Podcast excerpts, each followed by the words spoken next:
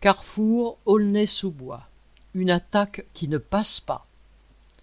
Samedi 13 novembre, une journée de grève était appelée dans les magasins Carrefour par les syndicats CFDT et CGT. Une centaine de travailleuses et de travailleurs se sont retrouvés à l'entrée de l'hypermarché Carrefour d'Aulnay-sous-Bois, en Seine-Saint-Denis.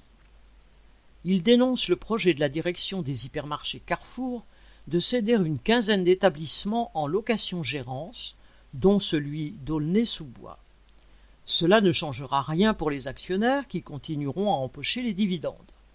En revanche, cela signifierait pour les travailleurs une perte de salaire avec la disparition des treizième et quatorzième mois, de la prime d'ancienneté et de la prime de vacances.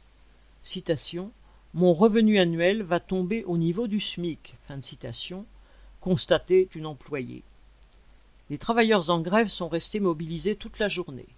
Ils ont organisé un cortège dans le magasin où seules deux ou trois caisses restaient ouvertes, tandis que les clients se faisaient rares.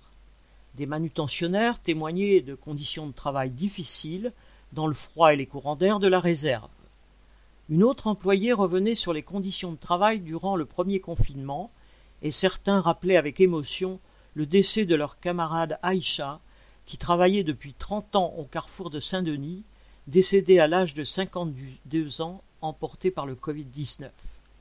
Une autre rappelait le décès d'Alain Sikapen, Kemayou, travailleur de la société de sécurité Samsic, chargé de la sécurité dans la galerie marchande d'Aulnay, lui aussi décédé du Covid-19 à 49 ans. Citation. C'est ainsi que les patrons de Carrefour nous remercient. Fin de citation. Les grévistes qui vivent pour certains leur premier mouvement ont conscience qu'ils ont affaire à forte partie. Après s'être ainsi retrouvés nombreux, ils pourraient bien montrer à la direction de Carrefour qu'ils n'ont pas dit leur dernier mot. Correspondant Hello.